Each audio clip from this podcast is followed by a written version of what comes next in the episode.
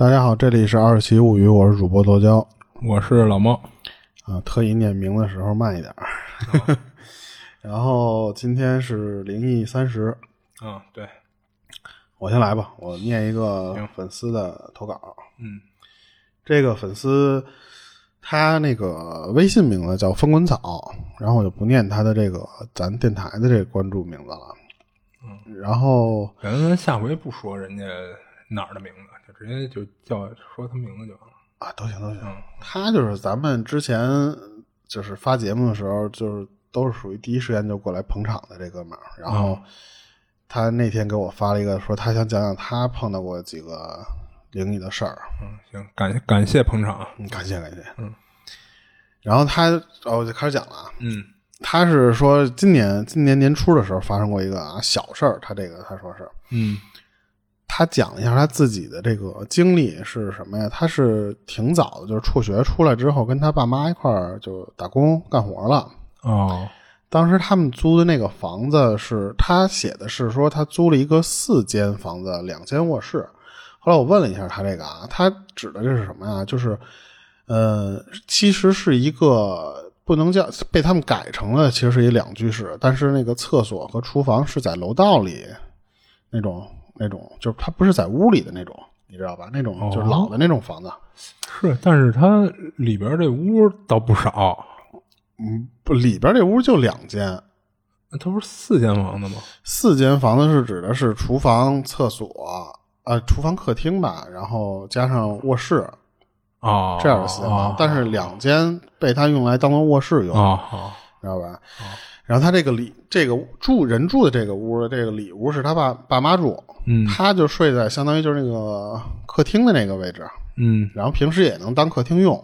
哦。他那个床的位置相当于就是你一进屋的左手边，然后呢，左手边中间那个位置是桌子，然后右边是临时他搭了一个床，那个床是干嘛用的？那个床是给他就是这讲这个就风滚草他姐的一个干爹给他准备的房子，呃，准备的床，因为他干爹也一块儿跟他爸一块儿出来，就是开始、哦，跟他爸一块儿干买卖去对。对对对，给他就是说那次临时你住这儿几天，就临时搭了这么一个床。哦然后就在这个床上发生了一个什么事儿啊？有一天晚上，他就是睡得还挺早的，睡到差不多他觉得是半夜那会儿吧，他就迷迷糊糊听到了什么呀？就是有人在这个地板上撒尿，啊，就是那个地水流在水砸在地上的那个声音，啊你知道吧？嗯他第一他第一反应他就觉得是有人在屋里撒尿呢，啊啊他马上他坐起来看了，他就看见什么呀？他看见他那个就是这个干他他姐的这个干爹，就这男的这个人身上，就是这个这个床上，笔直的坐着那么一个黑影儿。啊他反过来这个东西是什么之后吧，他就有点害怕了。他知道这个玩意儿可能不是什么干净东西，你知道吧？啊！他就赶紧拿手机，就是打开手电筒往那边照。结果照了之后，他发现那个就是他姐的那个干爹是侧躺在那个地方，不是不是不是不是坐着的那个啊，对对对，然后他就问了一下这个他这干爹这人，我估计他这会儿他那个干爹可能没没没睡着呢，还嗯。他说你是不是在屋里撒尿了啊？啊 就直接就这么问人家，啊然后结果他他他这个干爹就说什么说没有啊，说我他妈这个刚从厕所回来，我怎么可能在屋里撒尿呢？你想想，嗯他就没敢说这事儿，他就觉得说什么说这个就就这么着呗，就刚才告诉他那没事儿那就睡了呗，我听错了。嗯然后这个事儿他就没敢跟他爸妈说，嗯他就就这个事儿就告一段落啊，就是相当于就是他自己知道这么一个事儿，但是他谁都没敢声张。那他那个后来看看过地上有什么水渍，或者他所谓尿一类的，他要看见了，那不就说明是真的有人尿了吗？啊啊就没有呗。对他当时介绍他这个房间，就是刚才我说那种啊，就是厨房和厕所是在另外的地儿。你要想上厕所的话，你是得从这个屋里出去，啊从楼道的那个地方，然后才能进进厨房。所以他认为他跟屋里尿了。对，你然后你你进完厨房之后，厨房的里边还有一间房，其实就跟他的这个有点对称，然后是一个小套房嘛。那个套房才是厕所，哦所以他觉得他可能是不是你他妈晚上懒得出去了，啊对对对直接尿屋里了。啊，我明白明白。对对对，嗯然后呢，他还有一个别的事儿，什么呀？就是前年时候的事儿，他具体是周几啊什么的这些，他就没没没记那么清楚。嗯但是他记得就是什么呀？就是他晚上五点半那会儿，他下班了，下班就往往家里走的时候，到家的时间啊，差不多是六点。等他到他们家楼底的时候，他看见是就是有一个同样的那种租户在那儿打包行李呢，哦正在那儿搬家呢。哦但是他就有一个很奇怪的想法是什么？他觉着啊，这个租户是要搬进来的，他觉得是正在往里搬的。那说白了，他应该是不认这样。对，嗯但是他说这个这个感觉是他解释不清的，他就觉得是在往里搬啊。嗯等他看明白了这个是干到底干嘛的之后，这不就搬家嘛？嗯他就接着上楼回家。等他上到二楼的时候吧，他突然听到就是身后有人在跟着他在那儿爬楼，而且那个脚步声不像是正常人走路的那种那种声儿，你知道吧？他嗯就是那个脚步非常重。哦然后他就爬到二楼半的那个位置吧，他就就好奇，他就觉得什么呀？是不是就刚才搬家的这帮人？嗯扛着东西呢。对，然后他就觉得说说，就是你怎么能这脚步是这么重啊？他就就扒着这个栏杆往底下看，什么都没有，嗯，但是那个声音爬楼的声音还在一直持续。就在他看的过程中也还在持续。对对对，哦然后他就觉得说别他妈看了呗，就走嗯呗，就是那种。他接着就回家了嘛，嗯就在他上楼这这看完的这个过程中，再接着转头往家走，这个声音一直在跟在他后面，就是一直有这个特别重的这个声儿，一直走到了就是他他走到四楼的那个位置的时候，那个声儿才就消失不见了，没了。嗯他当时四楼就是其实他就是他到他们家的那一层了啊。嗯当时他说他们家是在四楼最里边，哦是他们家那个门。但是因为他就是平时就是有一个习惯是什么呀？就是他中午的时候他是能回家的，但是他怕他晚上回来特黑那个楼道里，他把他们家灯提前就中午回来的时候就把灯给开开了，哦这样不就有个亮嘛？嗯然后好在是他觉得什么呀？就是他隔壁的那个那个屋，就是邻居呗，开着门呢，而且就是也亮着光呢，所以他就觉得说没那么害怕了。嗯他就赶紧就就开开门，就而且他当时说的一形容是什么呀？他说我连门我都没敢大敞大开的进，他就开了一个能够他能走过去的那个距离，开了一小缝儿，马上就钻进去了。嗯等他钻进门的时候，他回头还往楼道里看了一眼，这时候他看见那个楼道里边就站着一个黑色的人影儿。哦他说那个黑人影就真的就跟柯南里面那种就是凶手，知道吧？那种。但是他说，对，他说什么呀？他说那个那个黑影啊，没有眼睛，就是一个就其实跟剪影似的那种感觉，嗯，我明白了。就那样。然后他马上就赶紧把这个门给锁上了。锁上之后呢，他就跑到自己卧室里去了，他都没敢在这个客厅里面待着嘛。然后结果等到他把这个门关上之后吧，就一直就是反锁，他怕人再进来嘛，他就反锁，反锁一直到他父母来了之后，就是发现门开不开了，在屋外面叫他，他才把门开开，跟他爸妈说这事儿。他他妈就跟他说什么说，我给你问问。然后最后他就找了他二舅，帮他就是一一通，就是说，可能他二舅懂点这种东西啊，啊一通处理，还给他叫了个活儿，就是他觉得、他妈觉得他可能是被吓着了，嗯顺便帮他叫了个活儿。最后他才觉得说这个事儿就这么了了，才没有那什么。哦然后我觉得他这个就是就黑影儿，这跟咱上期说那个进屋里那个黑影，嗯我就想起那个东西来了。就是你说这个黑影儿这东西，不是也说分颜色吗？对我其实正好这期有一个事儿就要说这个、啊，是吗？嗯，那那我就不多扩展了，一会儿听你那个吧。啊，没事，你扩展吧，我那就简单说一下。没有，我就记得记得说是黑影是凶的，然后啊，那可能跟我那个还不太一样好。像是没什么的。我那个是之前有人跟他说什么呀？说黑的和白的其实都没事儿，啊，只要没有其他颜色，它就不会伤害你。一个亮粉，骚粉，然后他还碰到过一小事儿嗯啊，就是什么呀？就是他当时这个楼，就是他现在就是说住的这个楼里里边啊，嗯它是什么呀？就是属于一个类似于城中城中村的那种地方。啊它这个城中村就是里边就是会有很多那种就是道路嘛，嗯，它有一条道路是要出这个城中村儿，它是围着这个这整个城中村这么盖的，就这这条路就是这么建的，你知道吧？嗯他平时下班啊，就是想从这个村里边直接就是说来一个直角线，就这么着直接就就就回家，就是就不近嘛。嗯他当时就是想穿其中一个小小巷子的时候啊，他突然就出那个一出那个巷子，突然发现什么呀？就是在他面前十多米的那个距离，站了一个穿戏服的一个女的。哦，然后当天他说那个天气啊是就是有点下小雨，晚上八点就挺暗的了。但是他形容这个女的当时给他吓坏了一个行行为是什么啊？他说那个女的那个手是那种波浪形状的，就是后来我问他这个这个就是具体形状啊，他当然，但他当时就是没说说我没没多想，但是他就知道肯定是碰上不干净东西了。嗯转头他就说：“那我就不穿小路了呗，我就走大路，大路不就绕一点吗嗯？”然后他当时反应就是什么呀？说我看到这个东西，但是我没看到那个人有没有头啊。他只是看了一眼，马上就转脸儿，就是赶紧就跑了。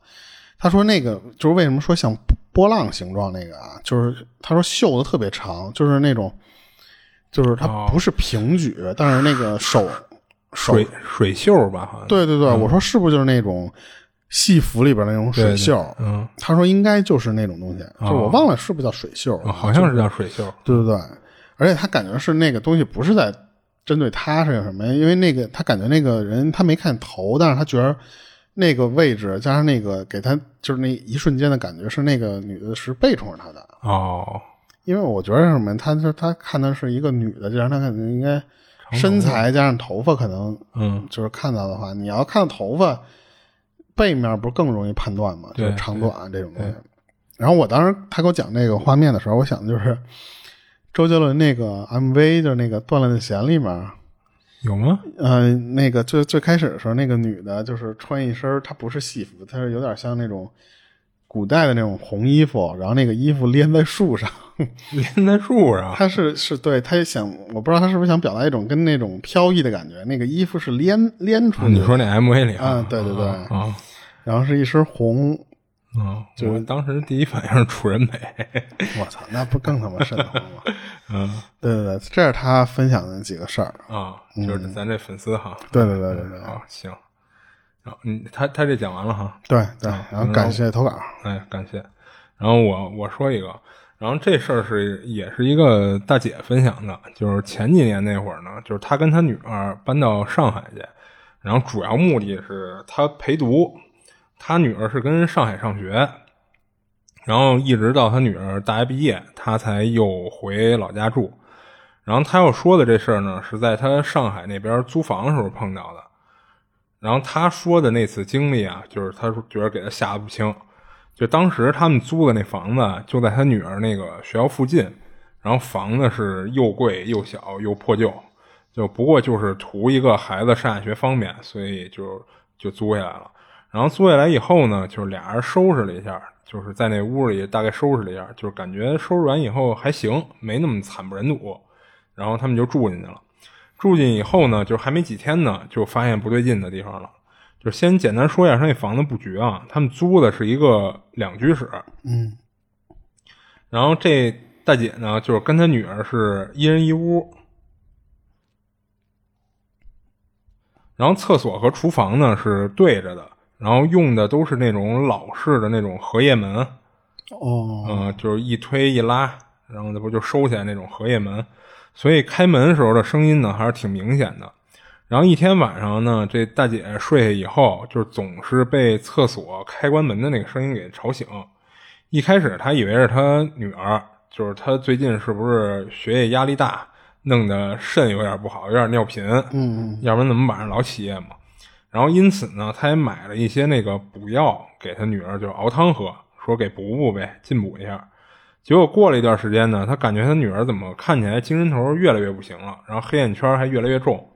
然后这大姐呢，就说不行，我得跟她说说。她就找了一个周末一天休息的时候，她打算拉着她女儿说好好聊聊，问问她是不是精神上有什么压力，还是说学业压力太大，或者说什么是不是身体上有哪儿不舒服的地儿。然后就问他女儿，就是说你怎么每天晚上上那么多次厕所，就是不是哪儿不舒服啊？嗯，然后他女儿听了以后呢，表示很惊讶，就跟这大姐说：“不是你每天晚上老上厕所吗？就吵得他根本睡不好，老被吵醒。”嗯嗯嗯，所以就是他女儿最近就是感觉精神不好嘛。然后他女儿还说，就是打算建议这大姐说，白天没事的时候去医院检查检查身体，别有什么毛病什么的。嗯。然后他女儿说完以后呢，他也有点懵，等于是俩人都以为每天晚上老上厕所的是对方呢，就还都以为就是还都是被对方吵吵到了嘛，但其实都不是。那这会儿俩人就有点愣了。然后这屋里呢，就他们母女俩，那不是对方，那还能是谁啊？就这会儿俩人就觉得有点害怕了。那不管是闹鬼啊，还是进人了，那对于这母母女俩来说，他们觉得都挺吓人的。然后当天晚上呢，俩人就决定还是跟一个屋睡。然后结果到了夜里呢，就果然又听到开关门的声音了。然后那娘俩被吵醒以后呢，就悄么蔫的就拉开一点房门，就从门缝里往外看。接着，然后借着那个客厅照进来月光呢，就发现坏了，就真看见一人影。就看这人影呢，就笔直的坐在他们客厅的沙发上，然后坐了一会儿就站起来了，然后就走到厕所里头。然后就听到那个有冲水的声音，然后又从厕所走出来，又坐回沙发上，又跟那儿坐的笔直笔直的。然后娘俩呢，因为光线问题啊，就看的不是很清楚，就只不过就是从身形来看，应该是一个男的。嗯，而且就是看他这个笔挺的这种身姿嘛，就是应该不是那种岁数太大的老头一类的。然后娘俩这会儿就是一阵头皮发麻，就是也不敢出声，也不敢再看了。就悄悄的就就关上房门，而且还从里边给锁上了。然后跟屋里呢，俩人就提心吊胆躲了半宿。然后最后呢，还是他女儿受不了了，就最后给报警了。然后在警察来之前呢，这过程中其实他们一直能听到，就不断的有那个重复的，一直在闹。哎，对，开关厕所的声音，开关厕所门的声音和冲水的声音。然后直到警察来的前一刻，还听到了好像这人去开个厕所，进了厕所。然后在警察进来的一瞬间，就还能听到冲水声。然后这块他说了一下啊，就是因为他们报警的时候，就是跟警察说了，他没办法出去给警察开门，所以等于是警察自己破门进来的。我操啊！但是进来以后呢，就是这帮警察查看了厕所里，并没有任何人。然后整个屋里呢，也都查了一遍，就除了他们娘俩，也没有其他人，而且没有发现有人进来过的痕迹。那最后呢，就是人也只能安慰他们两句，说是是不是什么精神太紧张、看错什么的。嗯，那娘俩也不知道就怎么解释，就只能不了了之了。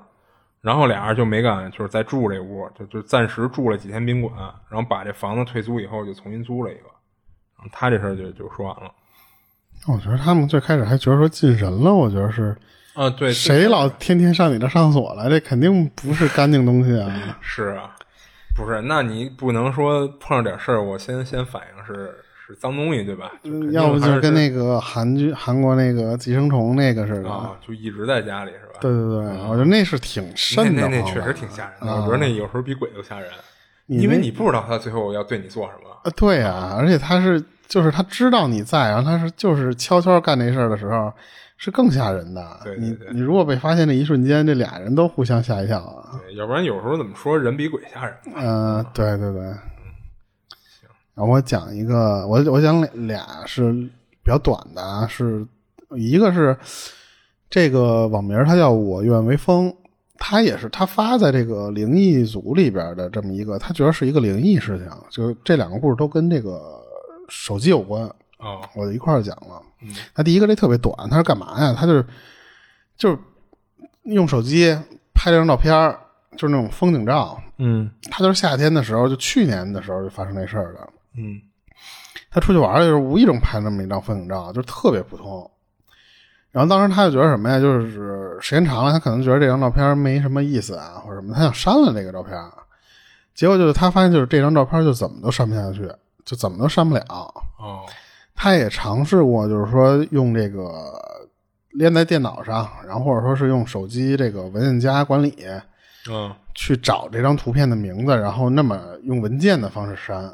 他说也删删不掉，就算你删了啊，过几天这个照片居然自己又回来了。哦，然后而且他还尝试过什么？他说是不是我的问题啊？他就找同学给他删，嗯，就是说你不会试玩这事，试他说你试试啊。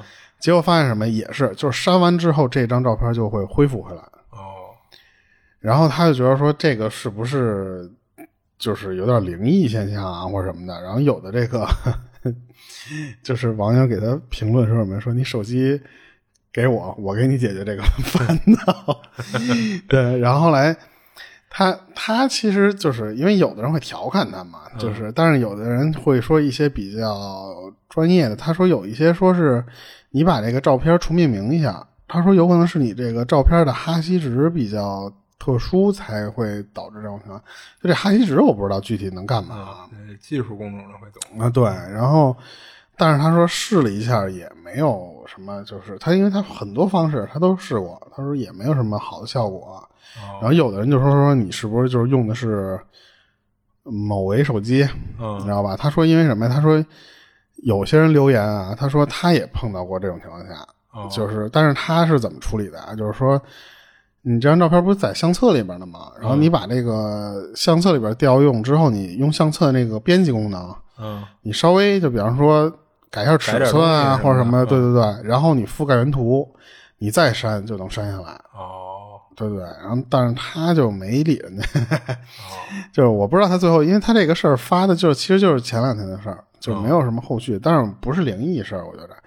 因为我觉得手机这种东西你删不掉，它是，其实它我我理解啊，它有点类似于就是比如说你你电脑上，你比如说你看了一电影，啊啊，然后你看完那电影以后，看完你要删的时候，这会儿它可能会提示你正在占用，哎，对，正在被占用啊，或者文档也有这个问题啊。但是你看它是删了，删了之后它还就是它之前删过，删了之后它你等我接着说呀。然后还有一些就是它。有一些东西做的就是没有那么严谨，它那个提示其实是它就是开发手动加的啊提示内容，明白吧？它有的它它可能没有加提示，就是说它这种被占用的情况可能没有给你提示出来，让你以为其实是删成功了啊啊，但实际上可能没删掉。我我猜有可能有这种情况，但是我碰到过这种事儿，我哎我哎那个不是那个是。嗯，别的就是那时候那个半宽带送的这么一个特别普通的一手机。嗯，那时候不流行干什么事儿？就是我没拿那当灵异事儿，我就觉得是这个手机 root 出问题了。嗯，因为那个时候的这个安卓它还没那么开放，没有就是你很多功能你不得通过 root 你才能删一些它的系统启动，加上一些就是自带的一些软件嘛。嗯。我拿来第一件事就是 root，root 之后吧，那时候特流行安什么软件，就是那个你睡觉时候录音的那个监测你睡眠质量的那种软件。我就特好奇，我说你真的能录到我说梦话吗？什么的，我就我就用那软件，我录了几天，然后我发现就大多数是呼噜声，要不就是杂音，它没有什么，就是就偶尔可能就是啊，就这么磨个牙的声或者恨不得就是我觉得没劲。嗯，我想删它，就发现删不掉。哦，就是那个软件，你能提示点删除，然后它，但是它会给你弹出一个对话框来说，就是无法删除，然后什么什么的。我也碰到，但是流氓软件嘛。对对对，我没 这等于是流氓照片了。我没觉得它是一个灵异现象，我就觉得可能是。你可能相当于就是就跟咱电脑似的，它可能默认把你这玩意儿当成了一个系统的必须要存在的这么一个软件，不让你删它。对，人评论不是也给他说有可能哈希值的问题什么的？嗯，对对对，所以我觉得他这个不太不应该不不一定是灵异的事儿，可能就是手机你电子东西总会有一些问题的嘛。对，而且你不是干这个的，有一些他。不懂嘛？对对对，然后我就再给你讲下一个，这个是他就不是这个人了啊，是另外一个人，是他遇到一个挺奇怪的事儿，也是跟手机有关嘛。嗯，他是因为什么啊？就是各种原因的时候，他在大二的时候跟她男朋友就分手了，然后就就肯定也是有就是距离上问题啊，加上什么可能就是聊不来了或什么的嘛，就是分手很正常嘛，这就不细说了。嗯。但是他分手之后啊，就是他就按就他的称呼啊，就就改成前男友了，就已经是。他这个前男友还就有点不死心，还不想跟他分哦，就还还给他老经常发一些信息，就是说哎怎么不舍得你啊，或者什么你知道吧，就不想分手嘛，就是对对对。开始的时候这男的啊，还是打电话跟他说这个事儿，就是咱俩怎么着，就以前这多好或者什么什么的，我错了，我改，你知道吧？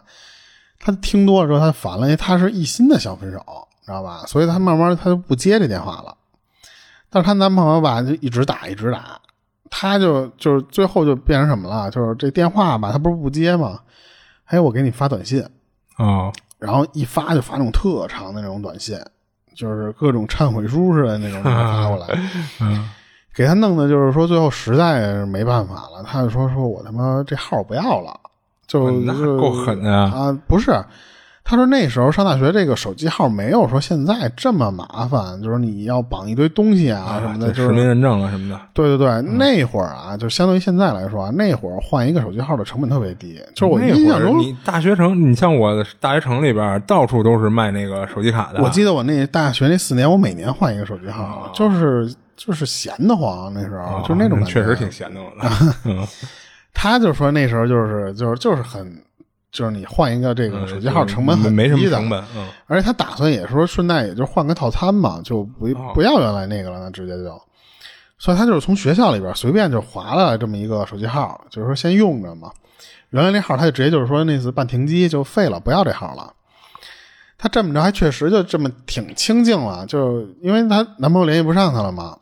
她但是她还留了一手什么呀？她怕她男朋友吧偷着联系她这个新的号，室友，嗯，一要来新的号，对，联系她同学这些，跟她要这个新手机号嘛。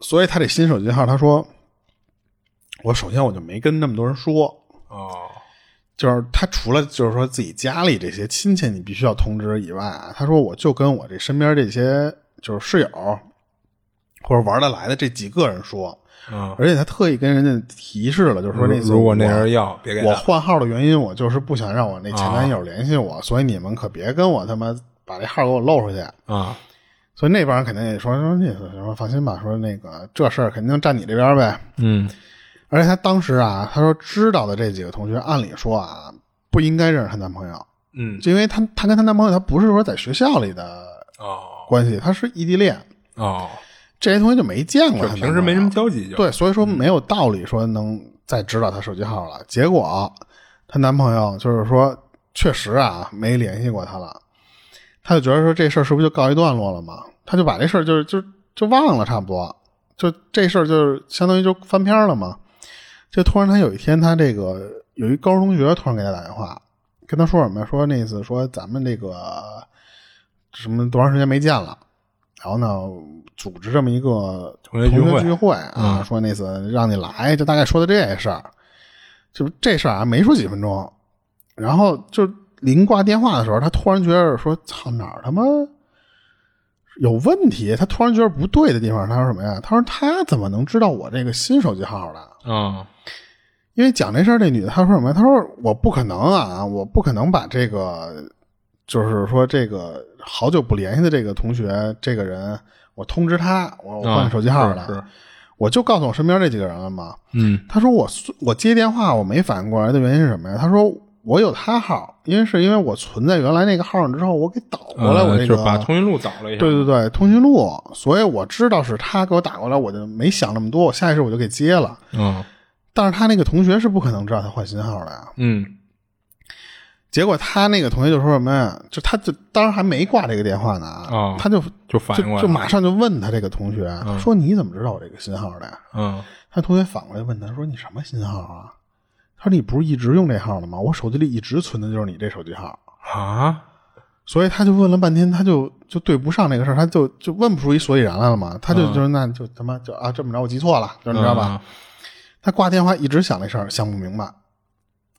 他上他说他那会儿上大学那会儿啊，还没流行说这个微信啊那些东西的时候，嗯玩的还都是那些什么开心网。嗯他说我也不可能在这个 QQ 签名啊，或者是什么校内开心网公布一下，说我换换新号了，对，写我新号码，因为他目的不就是防止她啊前男友发现嘛？嗯你要发在那个地儿，她前男友不是随便就能看到她主页上更新信息了吗？对，所以说我不可能在那些地方我再把我的这个手机号露出来，所以他弄了很长时间，他研究这事儿，他都没明白我这个号是怎么在他那个手机存存在他那边了。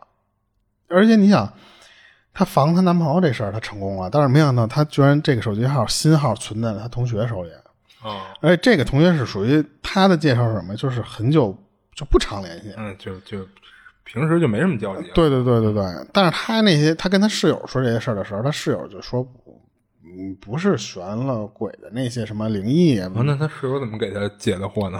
他觉得什么？就是你无意中说了。哦，就无意中透露出来，无意中你不知道是在哪儿跟人聊起这事儿，或者说你发在什么地方让人看到这个事儿了。但是他说我不可能，一是这人我不常联系，二是我肯定不会去发我新手机号的。嗯，而且如果是说就是无意中透露出去，那那哥们儿也不应该说你一直就是这号。对啊，嗯，对啊，你你按理说你应该我存在。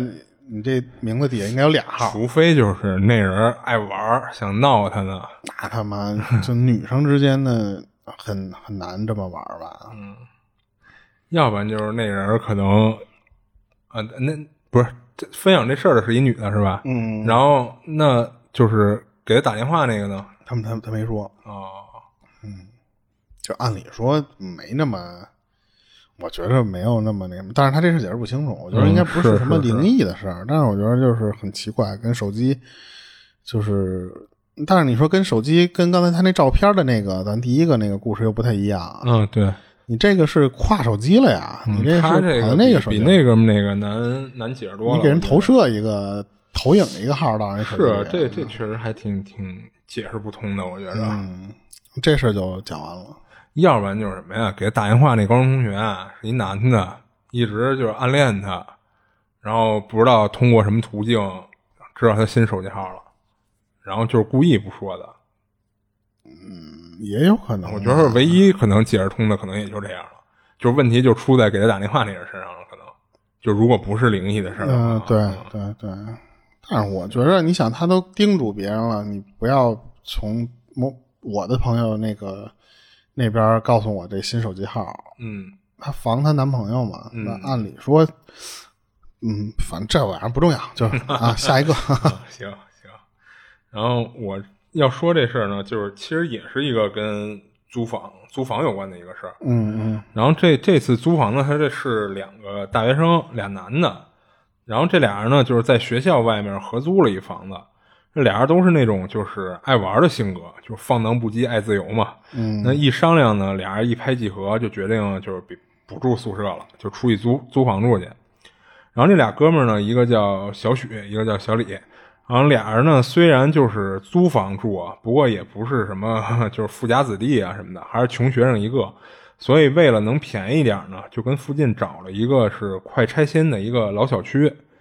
就真的是感觉就是快拆了，因为楼里的住户是，我以为是一个快拆的房间，快拆的，因为楼简易房 那个啊，你说那种快拆了，然后因为楼里呢，就是住户就是他们能明显感觉到就是越来越少，然后出来进去的呢，就偶尔能碰到一两个人，就很少能再碰着这楼里的住户了，然后大多数在楼里呢，就是就根本就碰不到任何人那种。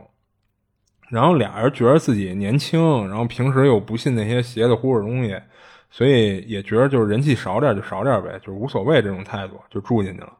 然后他们租的这个老小区呢是一个老老六楼这种，所以就肯定没电梯啊，就都得爬楼梯。俩人租的这屋呢还还就是六层，也就是顶层嘛。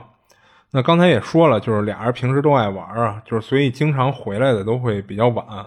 然后他这老楼呢，就是都搬的差不多了，所以也没什么人维护那个楼道里的一些公共设施。嗯，像楼里的那些感应灯，就不少都失灵了，就完全不亮。然后它六层，六层里呢，估计也就总共也就一两个还能发出微弱的光，就是大部分都不亮了，就是那种喊多大声都不亮的那种。所以俩人呢，就是为了回来晚的时候能有个照亮的，就一人买了一个小手电筒。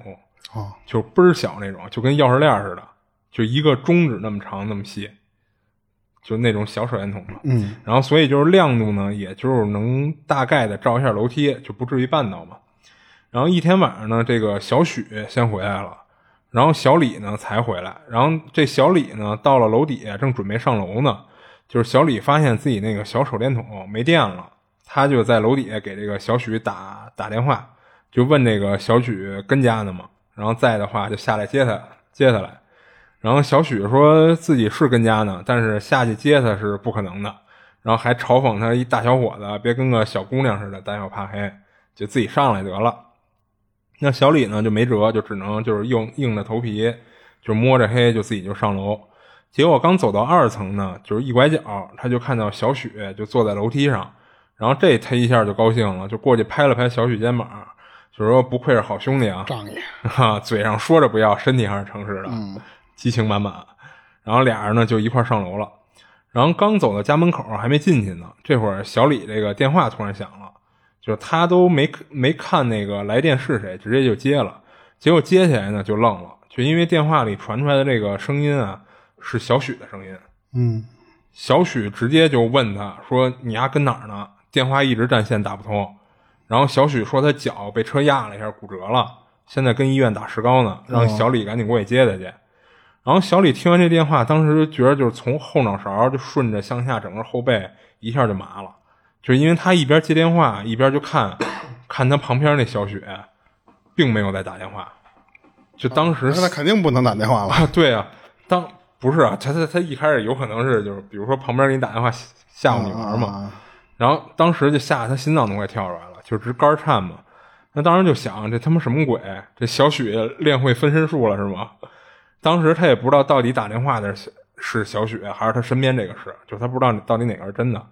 就不过他也挺鸡贼的啊，他强自镇定，就打打开家门，然后搜一下他就进去，然后反手就把门关上了，而且还给锁上了。然后就等于给那个小许就关外边了嘛。然后他就听外边一直在拍门，然后他也不敢开，然后就这么熬过一晚。第二天一大早，他就打电话给他同学，让同学来找他来。然后还特意嘱咐说说多叫几个人来，然后来了四个同学，就来了就一顿嘲笑他，说他大老爷们怂的一逼，就因为他电话里跟他同学说了他自己见鬼了。嗯，然后这四个人里呢，其实就包括小许。然后他看小许呢，确实脚上打着石膏呢。然后小许还骂他，说那个让他来医院陪他，他也没去，就真不够哥们儿什么的。然后小李呢，这会儿就把昨晚发生的事就跟几人说了一遍。那结果就是谁都不信他，觉得他编故事呢。嗯，然后他这事儿说完了。我觉得他这个还跟着要敲门，这个我觉得是有点是。但是你没发没发现，就是他看见这小许，就是这小许其实一句话没跟他说过嘛。嗯嗯，对吧？他这说这个，我想起我之前我住石头园的时候，嗯，我忘了我在节目里讲没讲过了，就是那个石头园那个物业特别操蛋嘛，他就是呃那个楼，它不是那个。一梯几户那种楼，你不是去过吗？就是它是一个筒子楼，它那个我知道我知道，一层得他妈二十多家，所以它那个楼道里边也有那个声控灯，嗯，基本上是你每个屋门前面会平均到一个，嗯，对对对。然后呢，但是它该收费的时候，他他妈直接把那声控灯给你关了，然后让你先感受几天没有这个声控灯的。生活让你知道，看你交不交物业费是吧？对，不输，它不是物业费，它是单独的一个叫楼道灯光费什么的，灯光管理费。对，一个一个人我忘，就是一家啊，一家是二十块钱，能管几个月啊？俩月我操还这么收啊？就就就这个不重要啊，就是他就是他干一什么事儿，他就是特孙子，他他基本上一停，比方说啊，每月一号。该收费，我忘了是不是一个月一收了啊？嗯，他提前一礼拜就把这个灯给你掐了，而且他这个掐，他不是因为它是声控灯，你你不像说以前那种老的那种楼道灯，你能开开它，你关了我再开开呗。你声控灯你怎么拍它都不响。嗯，是。那个楼又特别破，特别老，它中间还一小天井儿，就是那天井老有扔扔垃圾嘛，弄的那个窗户，整个这个就这楼道它有一。就是你门对面这一面的这这一路的窗户全是特脏的嘛，嗯，特黑。然后那时候我我我也干过一事我是那但是那时候是有手机的那个手电筒，对对对。我晚上下班回来，我走到那个楼道里的时候，我每我们家只住二楼，但是那个二楼你上楼的这个时间没多长，但是你走楼道里的这时间很长，嗯。然后就是我上楼的这这过程中啊，我从进楼门口我就把那个。手电筒打开，嗯，然后我我去你那儿也得开手电对，我就得照着那个，因为你进一层的时候，它那个楼特别奇怪，就是你上你你去一楼，它也得先上你几节台阶嗯，对，我从那儿就开始照照着那水电筒，我就一直这么这么，我那我每次都是戴着耳机那么那么上楼嘛，嗯，我听不到我身边有什么事儿，我就这么一直举着那手机，就照我眼前面那点光，照着照着照着，我只上二楼，这个楼梯很短，嗯，一上到二楼，我就心里就踏实点了吗。手啪往上一抬的时候，照一人，这孙子就站在这个二楼一上楼的这楼梯口，啊。他站那抽烟呢。啊，就是那个那个楼梯口前面是一窗户，他们家那个人我后来碰到过，他们家就是那个楼梯口那家，正对着那家。对他平时他抽烟，他就跑到这个楼里楼楼里楼里抽去。嗯，我等看到他的时候，我整个就是倒吸一口气儿，当时那个心脏就是噔，就那那么那么震。对，因为毫无预兆嘛，嗯然后我看他时候，他还那种就是啊，啪把烟一啪走了，你知道吧？就是给我吓的。然后后来我就等你看到他的时候，你才能闻到烟味儿，嗯，因为他那当时那个风是朝窗户外面吹嘛。风向问题，你要是说实话，你要是从楼道往楼梯底下这么，我就早警觉了。嗯你等上一声你才闻见烟味儿，你才知道，你不用说话你也知道这哥们儿在这儿抽烟的。啊你想骂吧，你骂不出来，就因为你白天你也碰到过那人在这儿抽烟，嗯但是你晚上的时候，你举着手机照你眼前那个过程中，其实是我在上最后两节台阶的时候已经照他脚了，但是是没反应过来的。哦等我站上去的一瞬间，我脑子才反应过来，这是一个人的脚，嗯那是他妈最害怕的。就是，然后就就因为他妈我们小区那个收他妈那破灯泡费，那个二十块钱，你说那二十块钱用一年都都那灯泡都不应该坏的。嗯然后我我讲我下一个吧，这哥们儿这个故事啊巨长，就是他是有几个故事，然后加一块儿，然后整个就是都他是分享出来了。这是一个我看他时间啊已经不早了，就是不是最近发生的事儿。这哥们儿叫叫萨满千玺，哦他是第一个事儿啊，是什么呀？是他二零一五年的时候，然后他和她男朋男男朋友，就是其实男朋友估计那会儿已经差不多就同居了，就是马上就要结婚了那种那种分就是分享的这个事儿。嗯 他俩 在家里就是听歌玩游戏，就干这事儿呢，一直到夜里一点的时候啊，就突然来了一电话，是她婆婆，就是她她那时候那个老公他妈打电话过来。嗯她给她男朋友打的，她男朋友接了这电话，问什么事儿？她说那次说那个就是跟她说啊，说没事儿，打错了，就跟这个啊萨满千玺跟她说的，说没事儿没事儿，打错了。啊，她老公跟她说的嘛，对对，然后就把这电话就就给挂了，嗯然后就过了两分钟啊，又打了一电话过来，接了之后正常再问怎么回事儿，那边回应接着说没事儿，就是什么呀？这次是他妈给他打电话了，你知道吧？但是虽然说没事儿，但是等等等，我有点懵。就是一开始啊，是她婆婆给她老公打，然后挂了以后，她问她老公什么事儿，啊然后她老公说没事儿。没没事儿。那这对第二个电话是谁给谁打呀？是他妈又给他儿子打了电话，不是不能说又是这次是他妈打电话过来了，啊，你知道吧？就还是她婆婆给她老公打。哦不不不，这块儿我说错了啊，啊。是她第一次电话的时候，她婆婆就说没事儿，就是第一次想说，其实就是没说，你知道吧？不是，那第一次是她婆婆给她打的是吗？给她老公打的，但是啊打完电话之后就说没事儿，她婆婆说没事儿。想说没说，其实就是这意思。哦。然后结果没憋两分钟吧，又打过去电话了，啊打个电话来，这次把这事儿说了，其实这意思。我刚才可能说、说的有点不明白，啊跟他说什么呀？说那意思说那个你爸有点难受，说去医院做检查去了。啊然后呢，这个她就觉得什么呀？就是就她男朋友啊，嗯就觉得说啊，就没当回事儿，说啊，然后大概问了一下什么什么情况，就说那就就就没事儿，那就行了呗，就就把这电话给挂了。嗯但是他觉得说说你怎么这么这么就是那次心大啊？说那次你爸去医院难受去医院，你不问问吗？嗯说咱俩现在也没事儿，说要不去医院看看你爸去。嗯她她那老公才又打电话回给他妈说那意思说，我爸在哪医院呢？说我看看去呗，就是那意思。打完这电话，这俩人就赶紧穿衣服就去了。去了之后啊，他说当时那个医院其实离他们家就不太远，哦这俩人是直接骑电动车，她她老公骑着车带着她直接骑就骑过去了，就是。嗯结果没骑多多远，那就是没出去多远，突然嘛就看到一个黑猫就对着他，就朝着他们这么跑。哦，他俩当时就没反应过来，就直接就撵在这个黑猫身身上了。他当时就就觉得这事儿不吉利。哦，压上了是吧？对对对，他觉得说这个，是按理说你这个你想撵着猫可太难了，啊，而且这猫是冲着你直接来了，让它给撵上了，他觉得就就不好这事儿首。先不是说看见黑猫就有点不吉利嘛，嗯，对。更何况它还撵上去了。然后这个事儿吧，他当时只是就是当了一个小的这么一个小事件。嗯他不是为了去医院嘛，就赶紧去那医院去找他这个公公去了。当时他这个公公其实已经在这个急诊病病这个床上就已经躺那儿开始治疗了嘛。嗯他就怎么着啊？就是说那个，就是我们来看你来了，但是呢，就其实他是调侃啊，就那意思说我们大晚上来看你来了啊，看没事儿，就是你知道他来这么一句，嗯然后就是他其实想宽慰一下他这个公公，就是说想开个玩笑缓解一下这个紧张的这个这个气氛嘛。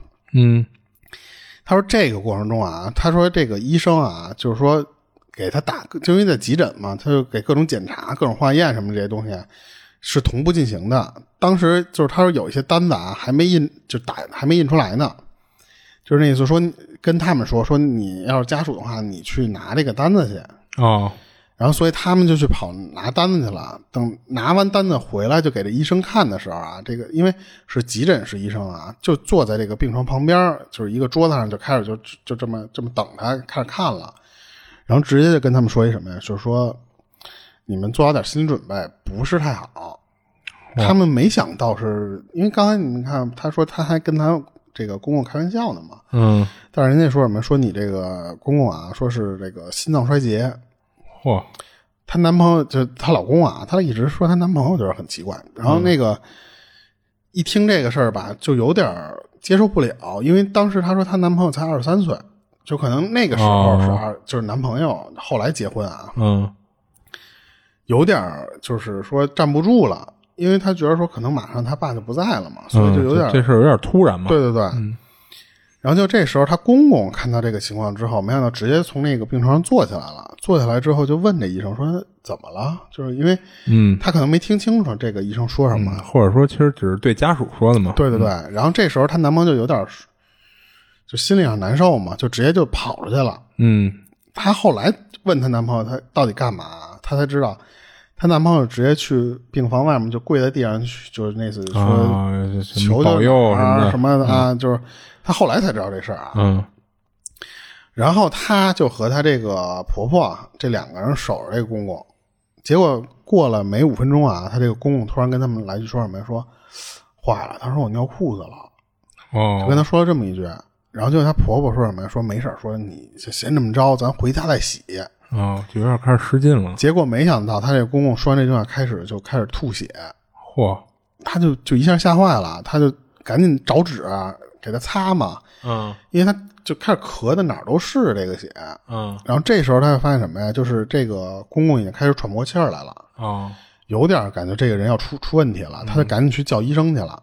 就马上那医生过来之后呢，这个公公跟那医生就说什么？说那意思说我还不想死呢，嗯，说你你救救我。想啊想办法，你给我救救救救救我。嗯结果说没没就说完这句话没多一会儿，马上这个人啊就就眼睛一睁不是一闭，这人就就过去了，就走了。哦哦他说当时那个时间啊，差不多就是四点多的时间。嗯他他在干嘛去啊？他当时给他的这个应该叫姥爷、外公，对他姥爷嗯打电话去了，马上就出去给他老公这个外公打电话。其实他想干嘛呀？他想那意思说，这后面你就知道他他外公到底是干嘛的了。就那意思说，你赶紧给我点点香，说我这个公公不行了，说救救他，好你知道吧？续命是吗？他这个外公，他当时说说八十多岁了，嗯听听见这电话之后，马上起来就开始点香。哦但是呢，当时就是给他打电话，一直在通那电话嘛，说了一句什么呀？他说：“你公公在说就是尿了的那个时候啊，嗯说头回就已经走了，哦这会儿肯定没救了。”他说：“就是他他是通过那个烧那个香来看到的这个画面。他说，嗯你这会儿这人肯定就没没戏了。说这个魂魂和魄啊都已经散了，所以就是这个人就铁定就没没没没有救的必要了，就那意思。这个时候她想到什么呀？她去找她老公去啊。她找到这个医院找半天没找着这老公的时候，她发现最后她老公跑到哪儿去了？她跑她老公跑到那个医院的门口，就那个大大厅门口，不一般都弄一花坛。嗯，她发现她老公还在那个地方跪着呢。她就过去跟他说：“那意思说，你看看你爸去吧，你爸爸已经不在了。”嗯，而且她说有点死不瞑目的那种感觉。哦，这个时候就是他们整个这家人，就是其实就已经都开始炸开锅了嘛，就是这个公公不在了嘛。但是她这个婆婆当时冷，就是还算冷静啊，就是属于什么呀？就是我得通知所有人啊，就是跟亲戚这些人打一遍电话，就是说那意思说。这个谁谁不在了，说通知你们一声或者什么什么的。他们当时啊，就是都忘了说这个，说他们就是在医院里面这个急诊啊，然后这什么呀，就是不能不是有一忌讳吗？就是医生不能当着病人去说病情。他们忘了这个事儿了，他们觉着是什么呀？是不是因为当时他们当着他公公的面问医生情况？然后这个事儿刺激到他这个公公，但我觉得这可能是他想多了，因为我认为的那个医生不当着病人说病情，就尤其是那种特严重的啊，他可能是为了照顾到那个病人的心理情况，你知道吗？啊啊，我觉得应该应该是出于这个原因，而不是那种有那些玄的乎的一些那个。但是他说的不是他他不是说玄的乎的那些东西，他说的什么呀？他说。我公公就是因为有心脏衰竭，嗯，你这么一刺激他，加速了他的，那是一个意思。所以他们其实后续想这事儿的时候，你也没法找医院理论去了，因为这你当时理论可能还能稍微找不着吧。当然，这个事儿他先告一段落。他后来说什么？他说因为什么呀？就是这个医院在他们当地啊，就特别邪。嗯，就是什么呀？就是很多人就是当时就是在这医院，如果你就是有那种晕倒了那种那种情况啊。你在这医院都连救都救不回来，就就晕在这个医院门口都救不回来，嗯，就是不知道是医疗水平不行，还是说你这个医院里感觉就是有邪乎的东西，嗯，而且他说还就是他们当地因为对这医院很有名，就是闹这些事儿。他说什么呀？他说就是就是这个你在这个医院里面做完手术，一切良好，一切正常，回去没两天这人就死。那这有点。他说这个医院特别邪乎，就是就是，其实按理说他们不想去这个医院的。嗯，当时他还介绍了一下啊，他说这个医院啊，其实是一个八卦的那个镇的那么一个，就是一个有一个很大的顶。哦，就具体我不知道他这么形容，他说的就是他那个医院楼的楼顶上跟个八卦。医院门口，你刚进医院就是一个八卦阵，而且还就是那种形状的一个顶。哦。他说：“感觉是有专门懂这些东西的人去有破这个局来的，但是可能是没破了，嗯，不管用还是怎么着啊？啊，他们知道这些事儿，但是为什么还是选择这医院？因为他他公公不是急突然这么不舒服吗？这个医院离他们近啊！你想他他们家到这个医院都才骑电动车就十几分钟可能就到了嘛。嗯。”但是这个公公临走的时候，就问他这个婆婆说去哪个医院？一听去那个医院，结果他来就说什么呀？说他说我要是去了那医院，我就肯定活着回不来。嚯！我觉着啊，这些都是他后边想的比较那什么的事儿，对对对。然后后来他还分享别的事儿啊，就是其实这几个事儿是有连着的。到最后的时候你就知道了。就当时他们从那个医院回来那天的时候，就是肯定就是难受嘛，嗯，就是。他还一直就是觉着说这个就是一直是自责，他觉得我怎么没好好对？其实这些都是废话，其实就是你人在的时候你多孝顺孝顺，这个死后他说这些东西其实都无所谓了，就是不重要，这些事儿都是。嗯，他们当时就是确实那个时间，为什么他一直说男朋友？就是因为他其实那个时间还没办没办那个婚礼呢。哦，所以就最后虽然他们在一块儿了，但是他公公不在的时候，他其实是。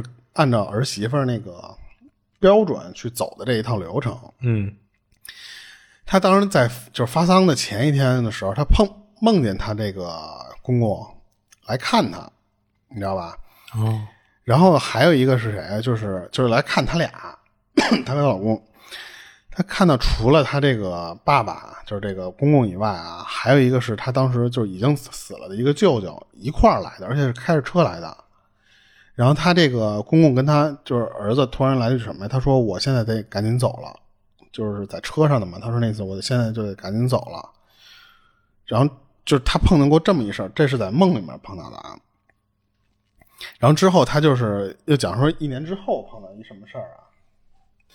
然后之后他就就是正常就是说就是生孩子嘛，就怀孕。她生她老大的时候，她说就整个人生这个孩子，她不知道是不是因为体质的问题啊？她说生完了整个这个人就特别虚。哦，她坐完月子其实都没缓过来，所以她其实坐完月子之后呢，她就是相当于把她妈加上她那个婆婆全给接回家，接到他们家。嗯，照顾她一直照顾她。对，然后但是她老公是正常上班啊。嗯。她就相当于就自己带这孩子，她老公负责挣钱嘛。嗯。结果有一天她在家里的时候，就是迷迷糊糊的这种，就是睡觉的这种半梦半清醒的状态下，她梦到她这个公公了。她说她这个公公在家里边光着脚就来回这么飘。哦。就一会儿就飘到她那个孩子的那个躺的那个地方。嗯。然后呢，一会儿就又往别地儿飘，就来回这么飘。她当时就觉得说什么？她说我。这虽然是我公公，但是我感觉他这个飘的这个形象，我太他妈瘆得慌了。嗯，马上就给他这个老公啊什么的这些人打电话，就是说那意思说，赶紧来说，我他妈看见这谁了，就是你爸了，你知道吧？然后他又给他那个外公打电话，说那次你再给我算算香，你再给我给我弄弄。他说什么呀？他说就是他这个外公啊，就是其实是有点那种。出马仙儿还叫什么的那种，干那个事儿，他能通过烧香，反正是能知道一些事儿的。他当时还让他的这个公公给他就是算算为什么会碰到他这个死去这个公公嘛。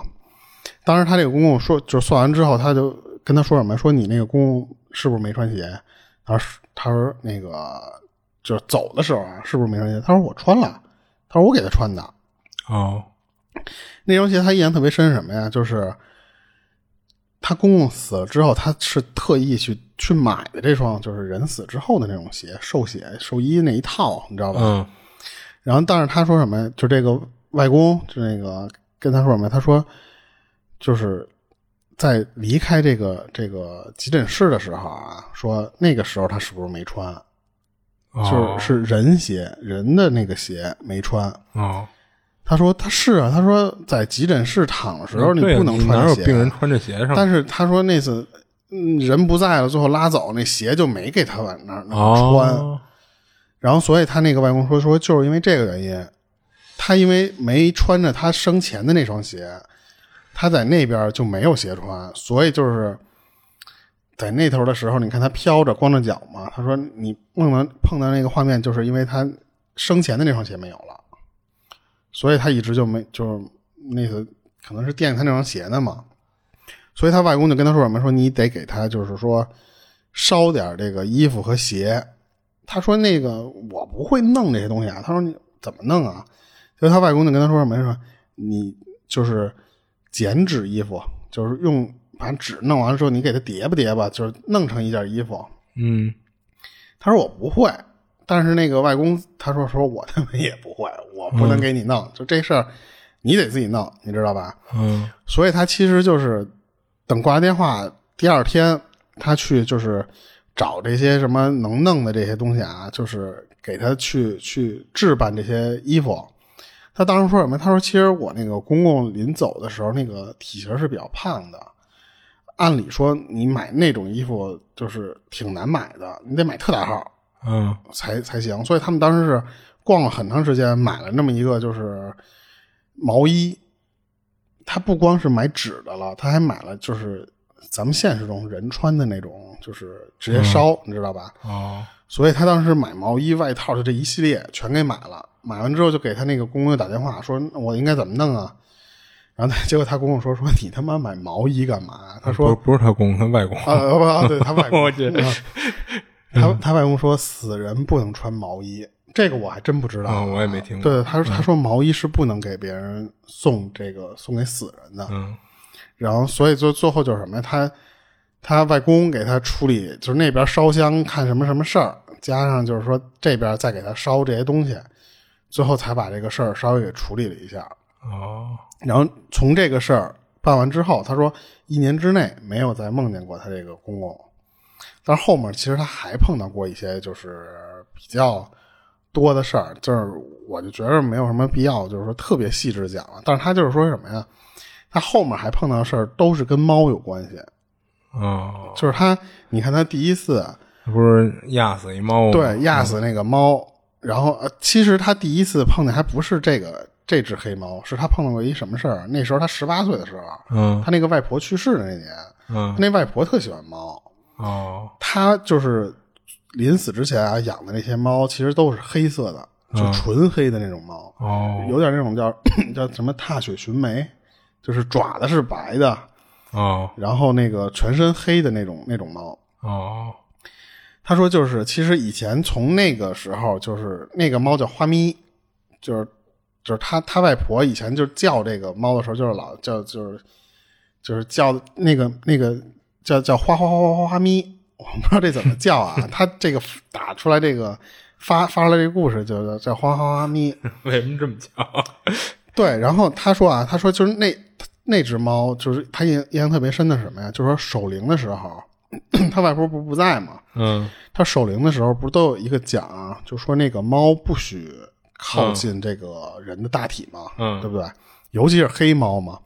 但是他说当天就是他在外婆去世守灵的那天的时候啊，他感觉所有人好像都没有没有看到这只猫似的，就是什么呀？就是也没人拦是吧？对对对，那个猫就在那个他外婆旁边，但是呢，那个猫不闹，就是就是看，一直盯着他那个外婆看。嗯所有人其实我我感觉可能就是注意力全在这个这个死人身上了，并没有太在意这个猫的这个事儿。嗯，那怎怎么着也会看到，按理说。他他这他这只猫啊，在那个棺材棺材下面那个位置，就是趴连趴了三天。哦结果就是第三天，这个就是这些车来了，你不得拉走吗？嗯，把这个他外婆拉走之后，这个猫就没了。就不见了哈。对对对，就等于说，相当于这个猫一直给他守灵守了三天。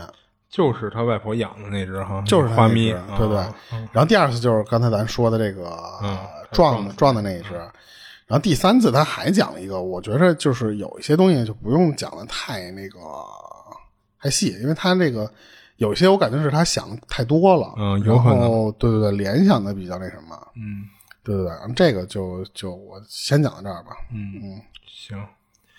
就是，但是我觉得他这里边他最奇怪的就是说那个死人死的时候嗯嗯，不穿鞋，这个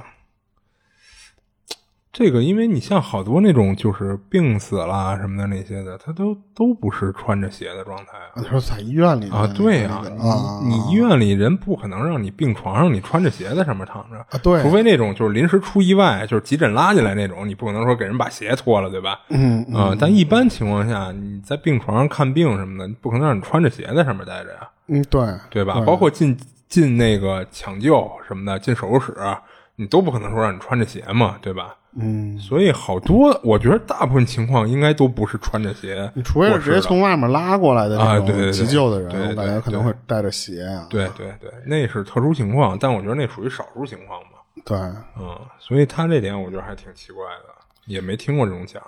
但是我觉得他这个，就是说这个人，他说这个尿了的这个，就不是说人这个失禁嘛在之前就是你的这个，这这是肯定的，这肯定会失禁。对，就是你每每个器官衰竭的这个先后顺序不一样。他说好像是什么肌肉先呃，对，就是你先松松弛了嘛一，对，所以他就会就会失禁嘛。呃，对，是这样，是这样。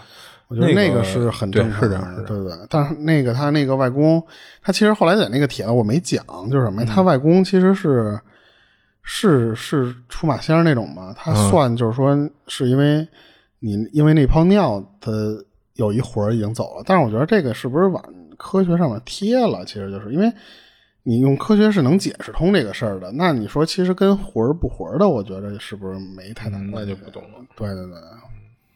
他那个特别长，但是就是说中间吧讲的特别，嗯有些就是 对对我就没没有没有没有讲。行，我接着再分享一个。然后这事儿呢，是我从知乎上看到的。然后分享这事儿的网友，他那个网名叫张可以，觉得可以。嗯。然后前面先说一下啊，他碰上这邪门事儿的背景介绍。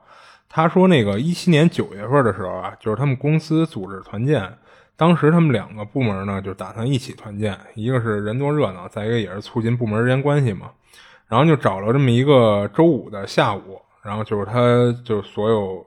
拉着这帮同事就都是坐着大巴一块儿走，然后当时呢，他还有一些就是工作上的事儿要处理，所以他就等于没跟着这个大巴车一块儿走，就是他得晚点走。然后大概是那天下午五点多，他处理完事儿，他才出发。然后当时走的时候呢，就感觉天儿阴沉沉的，就是天天气预报说，呃就是要有大暴雨，所以就是他是开车啊，他自己开车过去的，所以他一路就开的比较快，他担心是。碰上大暴雨，开车不安全。然后当时他们团建的地方呢，是一个就是巨偏僻的一个别墅区。然后那个别墅区里是真正自己住的住户不多，就大部分都是租出去给人搞活动、开 party，还有就是像他们这种搞公司团建的，都是做这种用途的。然后他开车开了大概是一个多小时就到那儿了。然后这会儿大家跟那个别墅里边就是就是吃喝玩乐什么的，然后他也就加入嘛。然后大概到了晚上十点左右，就折腾一白天了，就是大部分人也都累了嘛，就有那么一撮人就瘫在沙发上聊天然后聊的内容呢，就是自己或者朋友遇到的一些灵异的事儿，然后聊了大概半个多小时呢，他就打算回家了，就是有点累了。然后一部分人是回家休息，因为可能离得不远，然后还有一部分人就是干脆就留这个别墅就过夜了。然后他走之前呢，他就说了一下。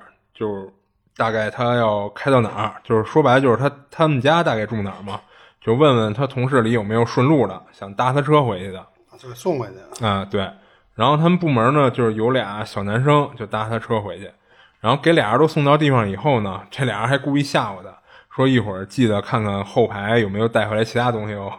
啊，就是因为他们刚才不是在讲那些鬼物一类的嘛，然后他这事儿背景铺垫就这样，然后下面就开始说他碰上这事儿了。然后他大概是在晚上十二点多，就是到了他小区门口。然后他在小区里呢，一开始先转了一圈，发现没车位了，那没辙，就只能把车就停在小区对面马路边上。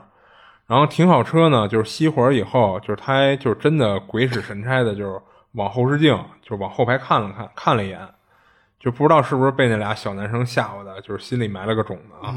他还真是老想看看后排，就不过也没看到什么东西。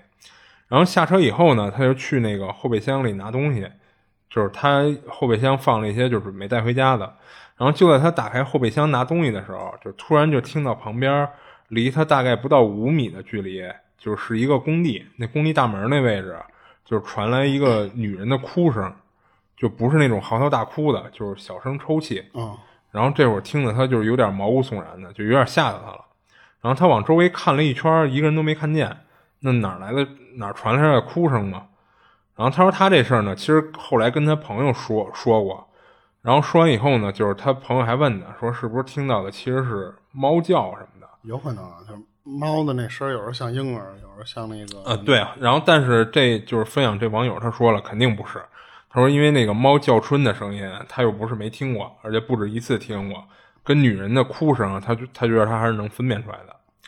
然后当时呢，就是吓得他也不敢继续在后备箱里找东西了，就赶紧就盖上后备箱，就锁上车。然后这会儿他脑子里就过了一遍他爸妈跟他说的一些民间的驱鬼的土办法。然后第一个想到就是快速挠头，据说啊，这我我也是第一次听说啊。然后据说原理啊，就是跟以前小孩玩欢乐球，跟头发上快速摩擦产生静电，然后能吸在墙上一样。说是快速挠头以后产生的这个静电会吓跑脏东西，我以为会吸过脏东西呢。然后他爸妈说的啊，跟他说的。然后他当时觉得这招太傻了，感觉不靠谱。我觉得你，因为有一画面，就是你那个一一一挠头，一堆静电，然后然后你把这镜头一拉远，发现贴了好几个飘在你 脑袋上站着，可以可以拍鬼片了，一堆欢乐球。然后呢，紧接着他就想了第二个招。就是跟他说的是掐住双手的中指，就能让脏东西怕你。掐住双手的中中指，对，就好像有点就是啊，那个结印的那个，啊，对对对，好像有点那种感觉似的。然后他觉得这个也不靠谱，然后呢，他又想到第三个招，就是骂脏话，就是他妈跟他说的是，遇到脏东西一定别害怕，你越凶，脏东西就越怕你。你看咱之前有一期是是你上期还是今儿一期也说来着，就是说你得凶一点嘛。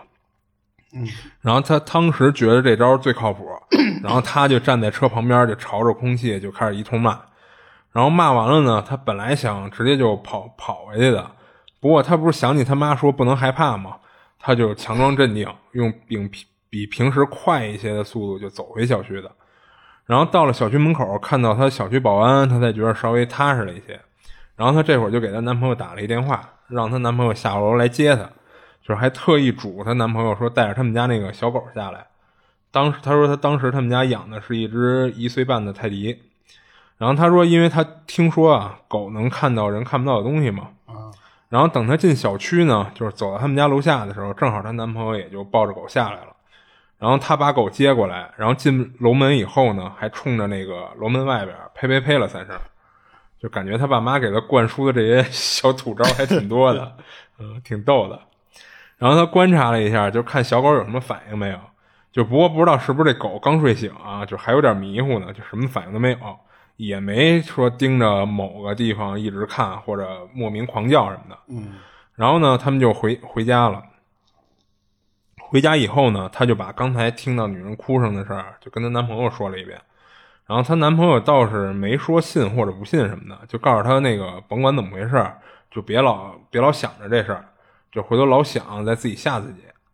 然后之后过了几天呢，她差不多就把这事儿给忘了。就直到这事儿发生以后的第二周周四的晚上。她说她跟她男朋友俩人啊都是做互联网工作的，就是所以晚上加班都是家常便饭了，就属于那种长期缺觉那种。然后他们家那小泰迪呢，一般是跟他们跟他们一个屋睡，就是趴在屋地上什么的。然后但是那狗呢，就是早上比他们起得早，一醒了就喜欢扒在他们床边上就扒拉人，就是让他们带它出去遛弯什么的。然后那几天呢，她男朋友就是连续加班，所以特别缺觉。然后周四那天夜里，大概三点吧，就是她男朋友起夜上厕所，上完以后呢，就回屋拿着枕头就要出去，就当时就是已经给给这姐们吵醒了。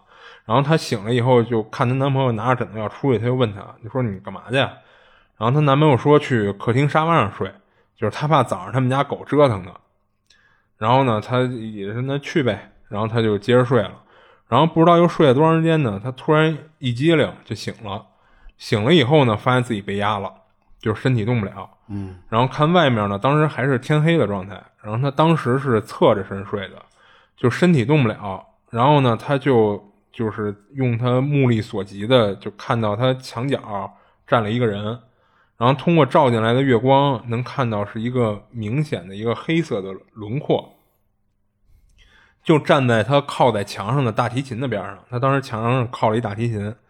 然后他觉得这是个女的，就是他看到的就是有一个大白脸，除了脸以外，其他所有地方都是黑的。然后之所以觉得是女的呢，就是因为能看出来是长长头发。嗯，但是虽然看着是大白脸，但是看不清楚五官。就是他给他的感觉就像什么呀？就像那个《千与千寻》里那无脸男那样的。嗯。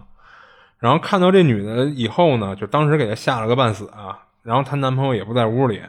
她就试着说想叫她男朋友，但是发不出声音，所以最后索性呢，她就把眼睛一闭。然后她说呢，鬼压床的经验她有，这事儿她熟，嗯，就是看来之前也被压过嘛。然后她说那个反抗没用，就只能让自己尽量快点再睡着，等再醒了就就没事了。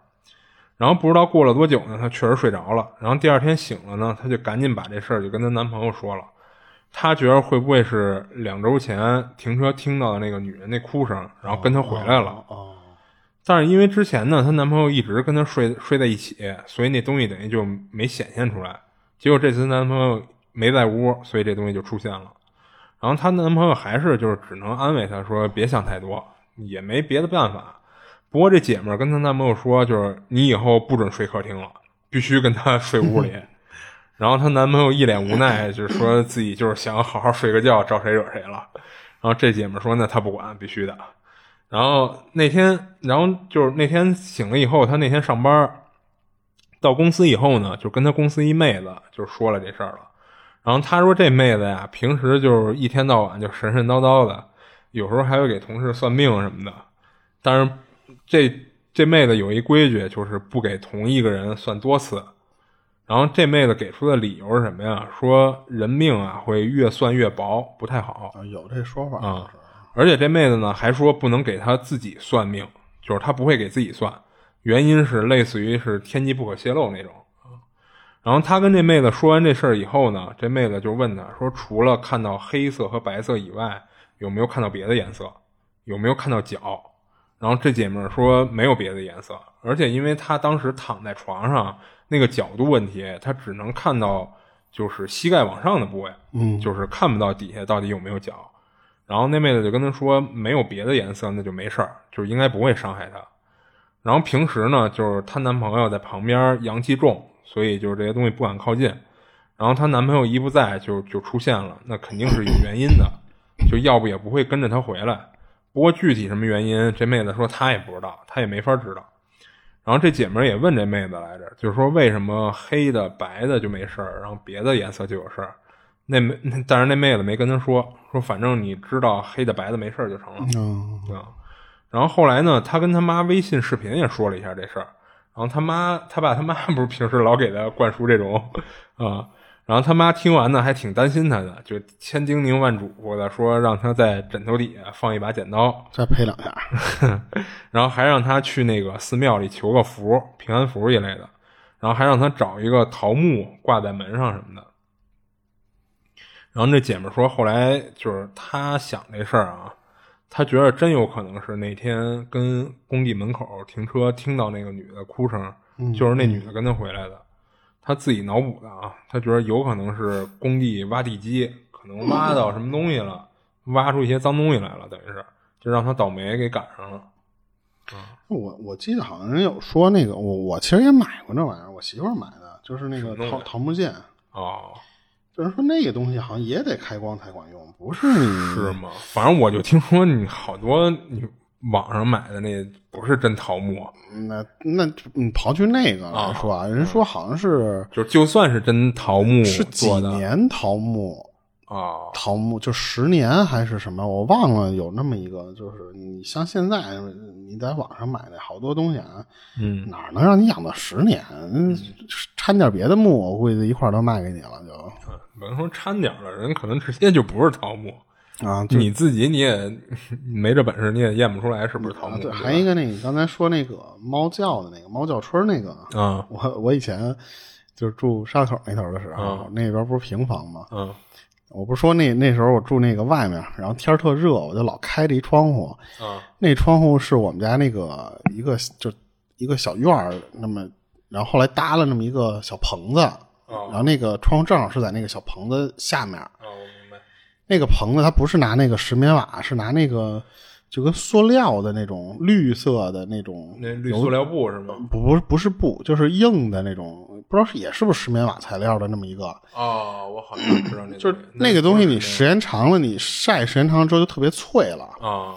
我有一天晚上我在那儿躺着那儿睡不着，热呀，我就在那儿躺，就睁着眼就这么待着，然后一会儿就听那个猫叫春那声。不止一只在那，就一会儿听那边一声，又听，然后慢慢的那个声全上我房顶上来了。嗯，然后过一会儿，那个猫就就突然就听见什么事儿，就听见嘣这么一声。嗯，然后紧接着那猫就特惨的啊，那么那么叫。我说掉下来了是吧？没掉下来，他把那石那个那石棉瓦那玩意儿给踩一洞，他不是卡他晒的时间太长了，然后脆了嘛。他那个猫我不知道到底多大体型，给 踩出一洞。第二天我爸醒了之后一看，那个说怎么漏光啊？然后我说估计是猫踩的，他可能是吓，他不是摔下来了，他吓那一下之后就开始那种就是就跟那种嘶吼的那种那种那种声儿。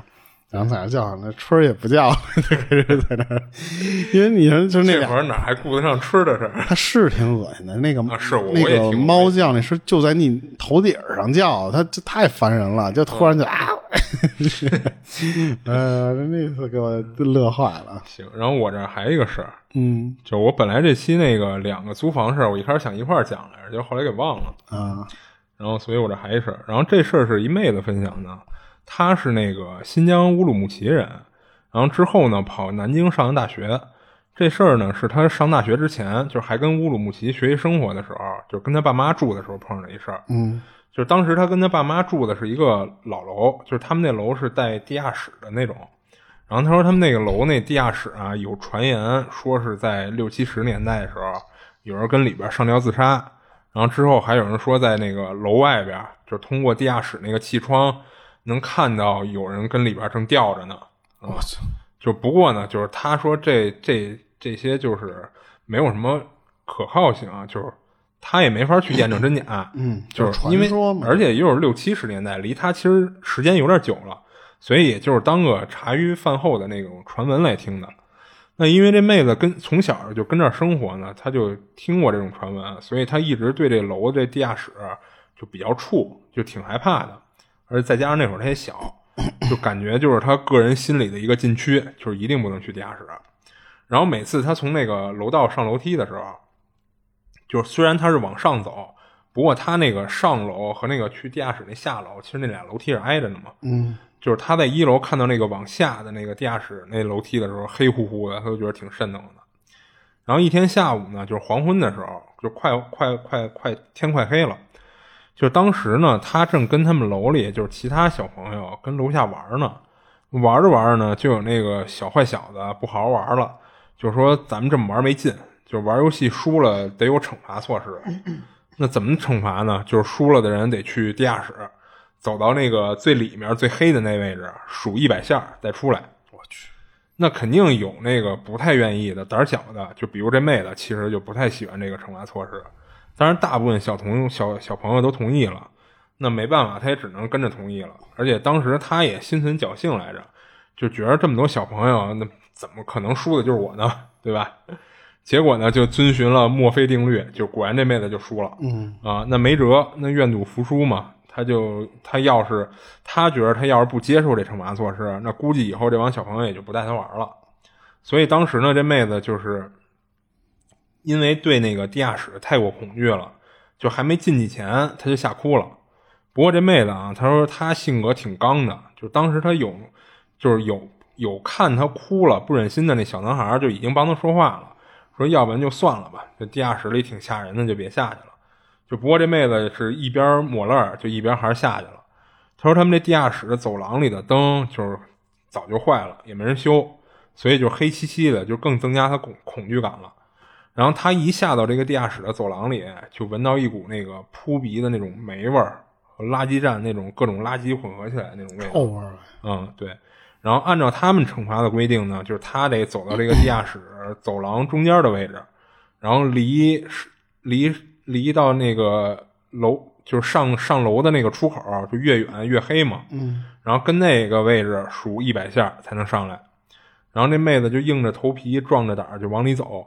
就不过其实他也不知道他走到哪儿，就算是走到中间位置了啊，而且也没人监视着她，她就往里走嘛。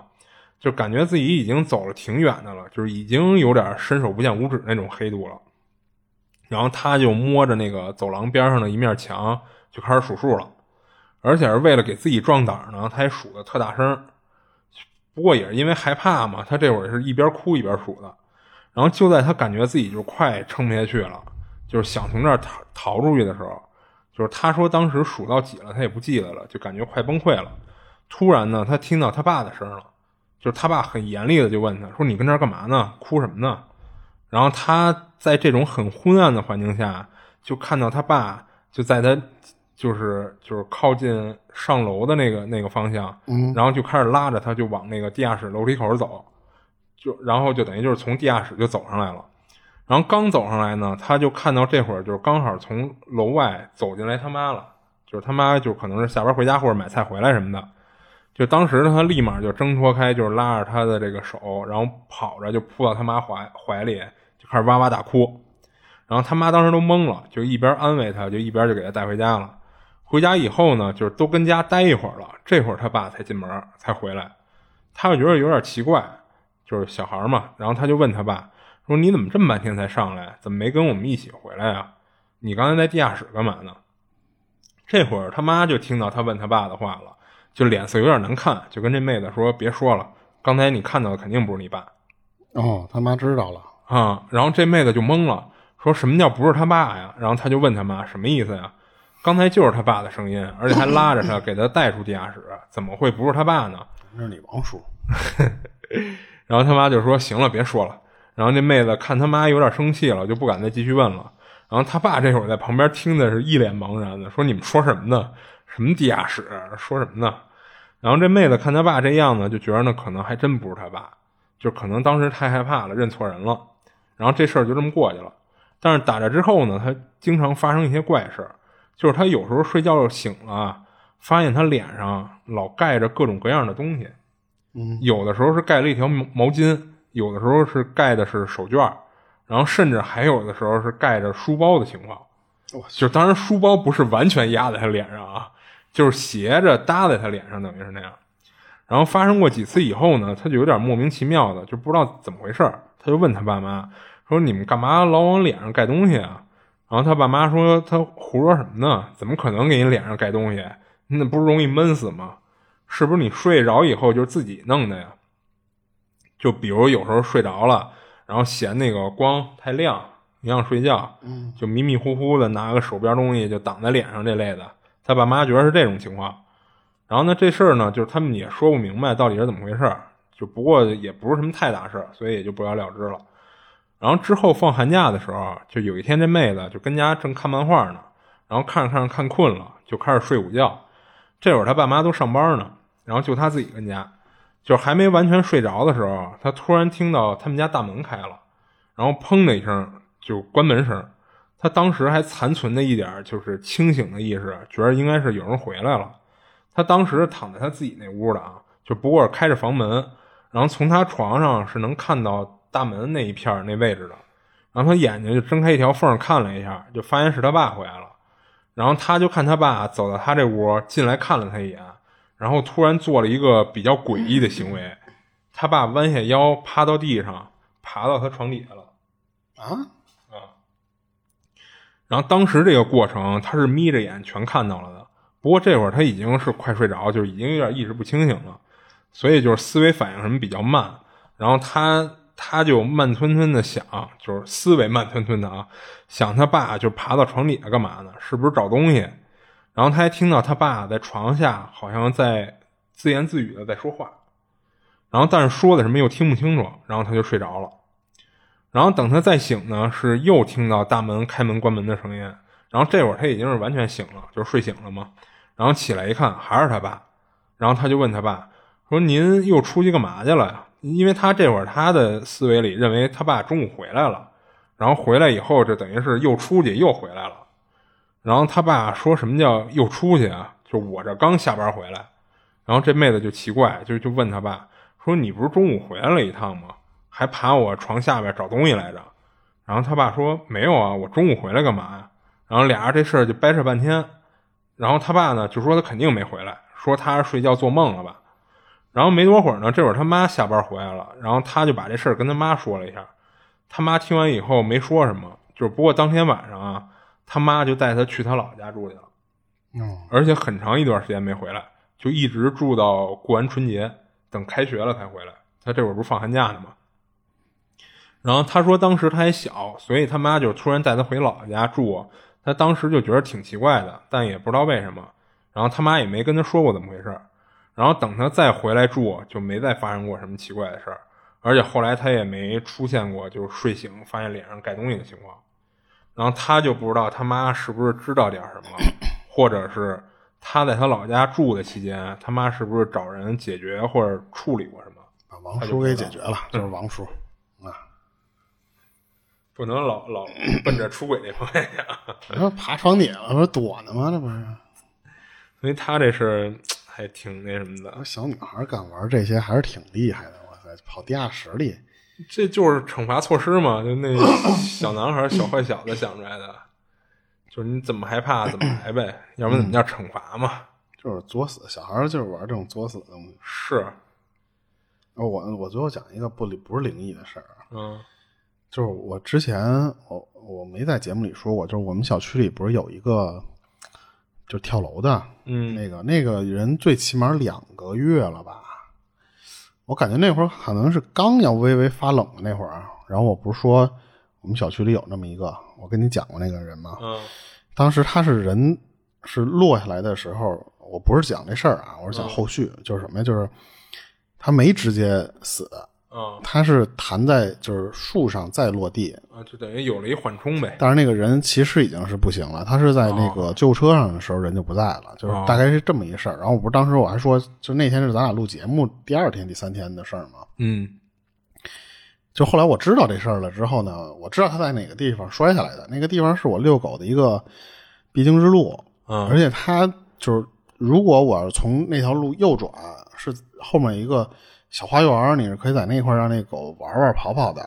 嗯自从我知道那个事儿之后呢，我就不带它去那头了。嗯然后我就是径直从它其实也就不到三米五米之间的那个距离吧，从它那个位置我直行绕到别的楼去转转转圈去。嗯我知道这事儿之后吧，我我没有那么那什么，而且我发现就是我们家那鸡腿儿路过那儿的时候也没有什么异样，就是我一直当这个事儿就就这么过去了嘛。嗯但是我是心里有个疙瘩，我不想路过那个地儿了。结果最近就就从上个礼拜开始，我们家狗每次路过那个地方的时候，都要盯着那个地方待半天。啊它是以前啊，它那个地方它路过，顶多它知，因为我带它从那个花园那儿玩过嘛，它可能觉得我可能要带它去那花园，我瞪它一下，它也就、嗯就是相当于顺势的就换一个方向，接着往前走了。嗯但是从一个礼拜之前的时候，他每次路过那个地方的时候啊，从老远就一直盯着那个那个楼角，因为他那个人就是从楼角那个地方摔下来的，哦一直就开始从老远就盯着那个楼角，一直在走，一边往前走一边看那个方向。到那个差不多是相当于垂直那个楼角的那个位置的时候，偶尔我们家狗会停在那儿看。当然，大多数情况下啊，是一边走一边歪着脖一直看，看到最后就是说，你再歪脖，你人就这脖子不就撅过去了吗？那种情况了，就是恨不得身体都已经歪了，这种情况了，他才不看，然后继续再再就是继续就往前面那条路上走。哦，就最近反正有这么一个事儿，但是我不知道是不是因为那个是不是算算日子？他早过了，他他得七期了，都最起码都。哦啊，就是有那么一个事儿，就是以前我们家记者从来不会有这个，就到那儿就跟没有这个东西似的，就是路过，就是什么都不停留的那种。嗯但是最近就是他到那儿的时候，有时候会停在那儿去，就就盯在，而且我顺着他那个眼睛往那个方向看，就是那个地儿，就特别奇怪，就是他看的那个方向就是那个地儿，所以我觉得不知道是不是，哦按理说他不是在那个地方死，就不应该是有东西在吧？我不知道，嗯不知道对对对。然后这个就不，我不，我觉得不是灵异的事儿。嗯嗯嗯，今儿的就都分享完了吧？对啊，我今儿也都差不多了。嗯然后大家如果喜欢我们节目呢，点点关注。然后如果有喜欢投稿的呢，也可以联系我们，评论啊或什么的，到时候我们发你联系方式，哪个方便你就怎么投都可以。然后这里是二十七物语，我是主播剁椒，我是老猫，我们下期见。下期见。